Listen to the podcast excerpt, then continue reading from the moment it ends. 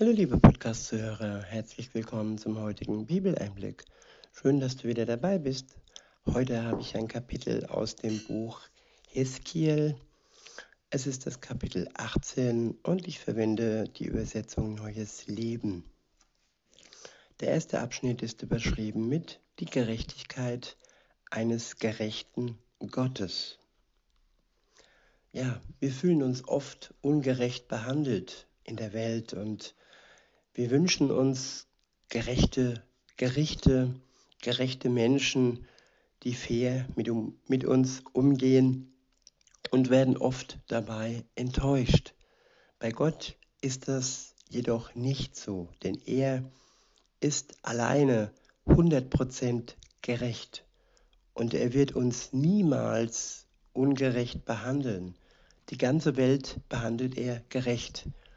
Er ist gegen die Sünde, er kann niemals für die Sünde sein, er kann niemals äh, äh, fünf Grade sein lassen, oder wie sagt man? Auf jeden Fall, ja, Gott ist gerecht und darauf können wir uns verlassen. Aber er hat einen Weg heraus äh, aus dem ja, Tal, in dem wir uns befinden. Ja, weil wir Sünde an uns haben weil wir gesündigt haben und weil unsere Sünde mit seiner Gerechtigkeit nicht vereinbar ist. Und aus diesem Grund hat er uns einen Ausweg geschaffen heraus aus einem sündhaften Leben. Und dieser Ausweg heißt Jesus Christus. Er gibt uns die Möglichkeit, durch seinen Tod und durch den Glauben an ihn vorausgesetzt, wir vertrauen ihm, dann kann er uns ja das Vertrauen noch vergrößern, indem er uns den Glauben schenkt an ihn. Und dann, ja, wird das, was er tat am Kreuz für uns, nämlich, dass er starb für uns, für uns zur Befreiung und zur Erlösung. In Vers 1 heißt es, wieder erhielt ich eine Botschaft vom Herrn.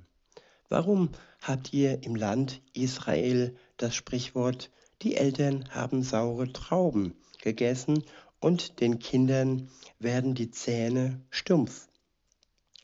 So wahr ich lebe, spricht Gott der Herr, dieses Sprichwort soll in Israel nicht mehr gebraucht werden. Denn mir gehören alle Menschen, die Eltern genauso wie die Kinder. Sie gehören mir und nur wer sündigt, soll sterben. Ja, bei Gott muss niemand Angst haben, dass er sterben muss. Er rettet uns heraus aus der Sünde und wenn wir bereit sind, damit aufzuhören, mit dem Sündigen, dann stattet er uns aus mit seinem Heiligen Geist durch den Glauben und dadurch werden wir fähig, der Sünde aus dem Weg zu gehen. Und auch wir bekommen die Kraft, die Möglichkeit, nicht mehr zu sündigen, was nicht heißt, dass wir es nicht tun werden. Aber der Wunsch und der Wille ist vorhanden und die Hilfe ebenfalls. Wenn wir dann dennoch sündigen, weil wir durch unser Menschsein immer wieder mal ja ins Fettnäpfchen treten oder auch schlimmer, dann ist Gott gnädig und er ist treu, wenn wir auch ähm, ehrlich sind und uns eingestehen, was wir wieder mal verbockt haben. In Vers 5 heißt es, angenommen, ein Mann tut, was recht und gerecht ist, nimmt an den Opfergelagen auf den Bergen nicht teil und betet die Götzen von Israel nicht an. Angenommen weiter, er schläft nicht mit der Frau eines anderen und tritt einer Frau nicht nahe, die ihre Monatsblutung hat. Er unterdrückt niemanden, behält nicht, was sein Schuldner ihm als Pfand gegeben hat, und plündert niemanden aus, sondern gibt den Hungrigen zu essen und versorgt die Bedürftigen mit Kleidung. Er verleiht Geld ohne Zinsen dafür zu verlangen und treibt keinen Wucher, tut nie etwas Unrechtes, spricht, äh, spricht Recht nach bestem Wissen und Gewissen unter den Menschen, hält sich an meine Gebote und beachtet und befolgt treu meine Vorschriften. Wer so handelt, ist gerecht und wird leben, spricht Gott der Herr. Ja, wir können gut handeln mit der Hilfe Gottes. Wir dürfen uns aber nie einreden, dass wir das ohne Gott schaffen, dass wir aus unserem Menschsein heraus gut sein können. Das können wir nur mit dem Geist Gottes, mit seiner Kraft, mit seiner göttlichen Kraft in uns.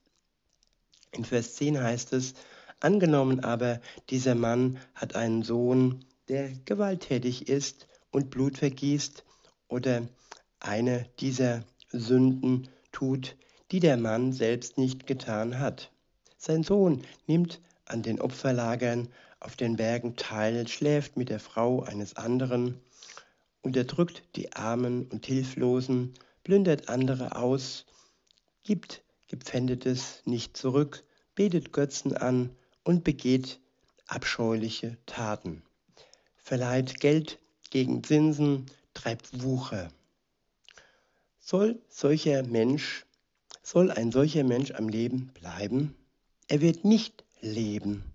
Wegen all dieser abscheulichen Taten muss er sterben. Sein Tod hat er sich selbst zuzuschreiben. Der Tod kommt aufgrund der Sünde auf uns. Und der Tod kommt nicht auf uns, weil Gott ja uns den Tod wünscht. Es geht einfach darum, dass Gottes Heiligkeit mit der Sünde nicht vereinbar zu vereinbaren sind. In Vers 14 heißt es, doch angenommen, dieser Mann hat seinerseits einen Sohn und der sieht all die Sünden, die sein Vater begeht. Er sieht sie, aber er folgt seinem Beispiel nicht. Dieser Sohn nimmt nicht an den Opferlagern auf dem Berg teil, und betet die Götzen von Israel nicht an. Er schläft nicht mit der, mit der Frau eines anderen, unterdrückt niemanden, fordert kein Pfand und plündert niemanden aus. Stattdessen gibt er den Hungrigen zu essen und den Bedürftigen Kleidung. Unterdrückt die Hilflosen nicht, verlangt keine Zinsen und treibt keinen Wucher hält mein Gesetz und lebt nach meinen Vorschriften. Ein solcher Mensch wird nicht sterben, weil sein Vater gesündigt hat, sondern er wird ganz sicher am Leben bleiben. Ja, es wird oft falsch verstanden, dass die sogenannte Erbsünde automatisch ja auch zu unserem Unheil dient. Jeder ist verantwortlich für sein eigenes Tun wenn man sich nicht anstecken lässt oder man ähm, seine Eltern oder sonst wen nicht als Vorbild nimmt, wenn sie Böses tun. Und wenn man an Gott festhält und mit seiner Hilfe gut zu anderen Menschen ist, dann wird uns das nicht ja, treffen, wenn andere in unserem Umfeld, in unserer Familie sündigen. In Vers 18 heißt es, der Vater dagegen stirbt wegen der Sünden, die er begangen hat, weil er gewalttätig war und nahe Verwandte beraubte und weil er mitten in seinem Volk Dinge tat, die unrecht waren. Aber ihr fragt, warum muss der Sohn nicht auch für die Sünden des Vaters bezahlen? Weil er tut, was recht und gerecht ist und mein Gesetz achtet und hält. Er wird ganz sicher am Leben bleiben. Sterben muss derjenige, der die Sünde begeht. Ja, der die Sünde begeht. Und das ist eine menschliche äh, Sache, ja. Jeder Mensch begeht die Sünde. Insofern müsste eigentlich jeder Mensch sterben. Und mit Sterben ist jetzt hier nicht unbedingt das irdische Sterben gemeint, sondern der ewige Tod, der ja nach dem ersten Tod ähm, auf die zukommt, die in ihrem Leben gesündigt haben. Und dass Gott uns da mit seinem Sohn einen Ausweg geschaffen hat, das ist ja Gnade, das ist pure Gnade und das zeigt, dass Gott uns wirklich liebt, dass er nicht einmal seinen Sohn hat verschont, damit ja, die Menschen erlöst werden können von ihrer Schuld. Weiter heißt es, die Kinder werden nicht für die Sünden der Eltern bestraft und die Eltern nicht für die Sünden der Kinder. Die Gerechten werden für ihre Gerechtigkeit belohnt. Ja, Gerechtigkeit. Und Gerechtigkeit kommt von Jesus Christus. Er macht uns gerecht. Durch seinen Tod am Kreuz können wir gerecht sein und durch die Kraft des Heiligen Geistes können wir Gutes tun, aber nur in dieser Reihenfolge. Allein unser Gutes tun, das überdeckt nicht die Sünde, die wir begehen. Das überdeckt nur das Blut Jesu, das er für uns vergossen hat. Weiter heißt es, die Gerechten werden für ihre Gerechtigkeit belohnt. Die Gottlosen werden für ihre Gottlosigkeit bestraft. Und wenn der Gottlose von seinen Sünden umkehrt, die er begangen hat, und anfängt, mein Gesetz zu halten und zu tun, was recht und gerecht ist, wird er ganz sicher am Leben bleiben und nicht sterben. All seine Sünden, die er begangen hat, werden ihm nicht angerechnet. Und wegen der Gerechtigkeit, die er ausgeübt hat, soll er am Leben bleiben. All unsere Sünden, die wir begangen haben, werden uns wegen der Gerechtigkeit, die wir durch Jesus Christus haben, nicht angerechnet. Aber das nur, wenn ich in Verbindung in einer Beziehung mit Jesus stehe. Wenn ich zuallererst ja mir eingestanden habe, dass ich gesündigt habe und dass ich ihn, Jesus Christus, brauche, um meine Sünden loszuwerden, um meine Schuld loszuwerden. In Vers 23 heißt es, glaubt ihr, fragt Gott der Herr, dass ich mich über den Tod eines gottlosen Menschen freue? Ich freue mich vielmehr darüber, wenn er sein Verhalten ändert. Ja, Gott ist nicht schadenfreudig. Er freut sich nicht an dem Tod eines Sünders. Er freut sich, wenn der Sünder zu ihm umkehrt, wenn er sein Verhalten ändert, wenn er zuallererst die Einsicht hat, dass er ohne diese Umkehr nicht ja, bei Gott ankommen kann. Weiter heißt es, und am Leben bleibt. Ich wiederhole nochmal. Ich freue mich vielmehr darüber, wenn er sein Verhalten ändert und am Leben bleibt. Aber wenn ein Gerechter sich von seiner Gerechtigkeit abwendet, wenn er ungerecht, wenn er Unrecht tut und die gleichen abscheulichen Taten begeht wie der Gottlose, wenn er das tut, soll er dann am Leben bleiben?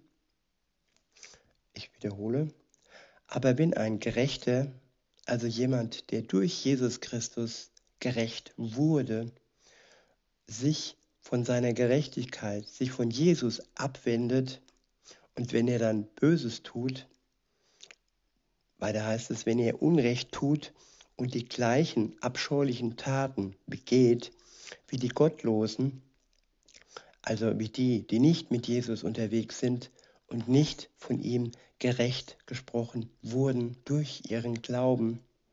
Wenn er das tut, so heißt es weiter, soll er dann am Leben bleiben? Dann werden seine gerechten Taten von früher vergessen sein. Und wegen seiner Untreue und wegen seiner Sünden, die er begangen hat, wird er sterben. Ja, all das Gute, das wir getan haben, ist völlig nutzlos, wenn wir durch die Sünde in Gefangenschaft geraten. All das Gute wird uns nicht helfen. Entscheidend ist, dass wir durch Jesus ein gerechtes Leben führen und uns von der Sünde nicht gefangen nehmen lassen. In Vers 25 heißt es, und doch sagt ihr, was der Herr tut, ist ungerecht. Hört mir zu, Volk der Israeliten, ist es wirklich ungerecht, was ich tue? Ist es nicht eher ungerecht, was ihr tut? Wenn ein Gerechter sich von seiner Gerechtigkeit abwendet und Unrecht tut, dann wird er deswegen sterben. Ja, er muss wegen seiner Sünden sterben und nicht wegen Gott. Der möchte nicht, dass wir sterben. Er möchte, dass wir leben.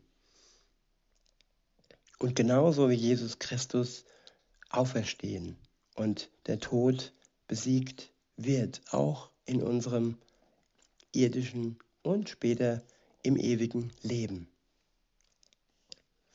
Weiter heißt es, und wenn ein Gottloser von seinem gottlosen Leben umkehrt, das er geführt hat, und wenn er tut, was recht und gerecht ist, wird er sein Leben retten. Er rettet es durch die Gerechtigkeit von Jesus.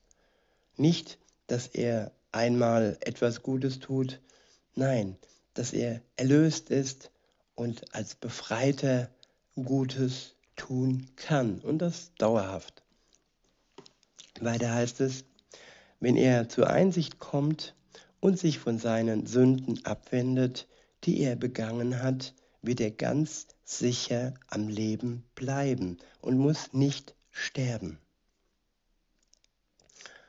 Ein bewusstes sich abwenden von den Sünden, eine Umkehr zu Gott, die ist nötig, um am Leben zu bleiben und nicht sterben, nicht ewig sterben zu müssen.